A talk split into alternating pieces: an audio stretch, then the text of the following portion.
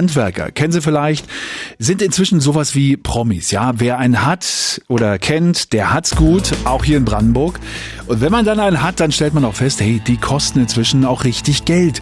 Die Inflation und die Krisen der letzten Jahre haben die Handwerkerpreise wirklich kräftig in die Höhe getrieben. Aber wie hoch ist noch fair und was ist schon Wucher? Ich spreche darüber mit Stefanie Kahnert von der Verbraucherzentrale Brandenburg. Hallo, Frau Kahnert. Hallo. Wie sollte ich denn vorgehen, damit ich von dem, was auf der Rechnung steht, nicht kalt erwischt werde? Ja, Handwerkerleistungen sind ja häufig planbare Leistungen. Also wenn jetzt nicht gerade das Bad plötzlich unter Wasser steht, habe ich ja doch bei anderen äh, Leistungen wie zum Beispiel Fenstereinbau oder äh, neuer Boden doch die Möglichkeit, mich vorzubereiten. Was brauche ich genau? Worauf kommt es mir an? Und dann sollte ich mich mit Handwerksbetrieben eben in Verbindung setzen und dann natürlich auch über die Vergütung sprechen und nicht nur zu sprechen, sondern das ist äh, ganz wichtig, das eben auch schriftlich zu vereinbaren. Mhm. Woran kann ich denn erkennen, ob ein Angebot bzw. ein Kostenvoranschlag in seiner Höhe gerechtfertigt ist, ja, oder ob es sich um Wucherpreise handelt? Also gibt es irgendwie eine Möglichkeit, dass ich mir vorab Informationen hole? Man sollte bei Handwerkerleistungen weder Dumpingpreise vereinbaren, noch eben sich auf Mondpreise einlassen.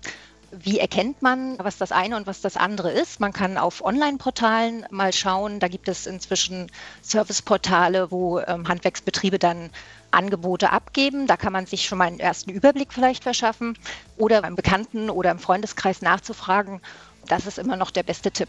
Gibt es denn Fälle, wo ich die Rechnung möglicherweise selber kürzen darf? Und wenn, worauf muss ich denn dabei achten? Wenn die Handwerksleistungen fertig sind, dann erfolgt ein rechtlich sehr wichtiger Schritt, nämlich die Abnahme.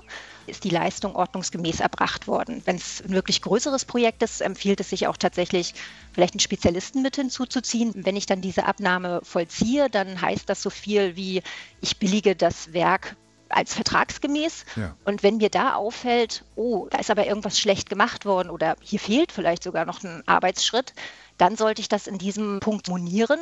Und da habe ich auch die Möglichkeit dann zu sagen, okay, ich behalte jetzt einen Teil der Rechnung ein, bis eben diese Arbeiten wirklich vollendet sind da ist so der Maßstab, dass man das Doppelte dessen einbehalten darf, was man jetzt für diese Beseitigung der Mängel ausgeben würde. Frau Kahn, hat Sie selber schon mal zu viel gezahlt für eine Rechnung?